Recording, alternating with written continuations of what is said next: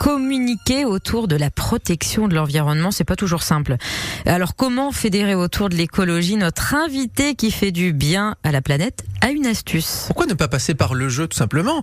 En voilà une bonne idée, n'est-ce pas Cédric Pharisien, bonjour. Bonjour.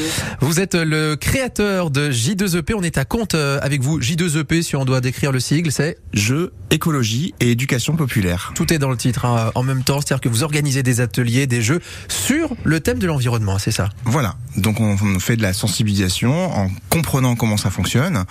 Et, et, quand on comprend comment fonctionne le réchauffement climatique, par exemple, ou la chute de la biodiversité, eh ben on peut plus facilement agir pour euh, pour la protéger. Forcément. Et passer par le jeu, c'est plutôt euh, ludique évidemment. On retient, on s'amuse, on a envie de participer.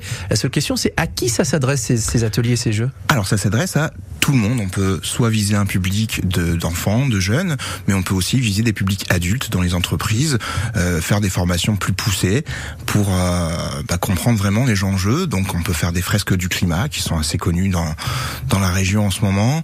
On peut faire des ateliers plus euh, ludiques avec des petites expériences qu'on peut même refaire à la maison hein, mmh. pour comprendre comment fonctionne la fonte de la banquise, etc., etc. Et là, il y avait par exemple les, les des petites mains qui ont pu euh, s'essayer. Ce qu'on appelle les, c'était quoi les mini chercheurs alors euh, voilà, j'ai appelé ça les apprentis chercheurs. Les apprentis chercheurs. C'est-à-dire qu'on fait des petites expériences et on essaye de comprendre. Donc là, c'était l'effet de serre, l'albédo, c'est-à-dire euh, la lumière blanche et la lumière, euh, enfin les surfaces blanches et les surfaces noires qui renvoient la lumière différemment et qui font que bah, l'eau va se réchauffer plus ou moins. Voilà. À chaque fois. Et alors là, c'était du côté de, de, de Cantaron. Vous l'avez dit, hein, les entreprises aussi peuvent euh, peuvent faire appel à vous. Comment ça se passe d'ailleurs au niveau info pratique pour faire appel à J2EP Alors ben, je suis sur les réseaux sociaux, sur Facebook J2EP tout simplement.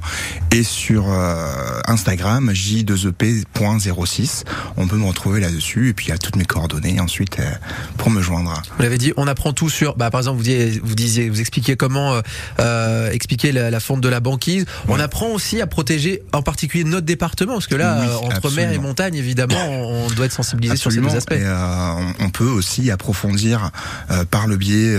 Bah, j'apporte la méthode scientifique, hein, donc j'apporte des, des outils pour que soi-même, on puisse euh, aller plus en profondeur sur le sujet et éviter les maladaptations. Mmh. Hein, souvent, on est là, on pense avoir des, des, bonnes idées pour le pour le climat et en fait, ce sont des fausses bonnes idées. Ouais. Donc ça, on peut euh, éventuellement en discuter également sur nos ateliers en débriefing à, à la fin. Tout simplement. Ça s'appelle J2EP à basé à compte, mais en fait, vous agissez euh, sur tout le département. Voilà, sur tout le 06. Pourquoi pas faire appel à Cédric euh, Pharisien, euh, être sensibilisé à, à l'écologie par le jeu. Voilà votre idée, notre invité qui fait du bien à la planète. Merci beaucoup Cédric d'être intervenu ce Merci matin. à vous. L'invité qui fait du bien à la planète avec le département des Alpes-Maritimes et ses actions Green Deal pour une transition écologique au service des Maralpins. Green Deal, politique verte.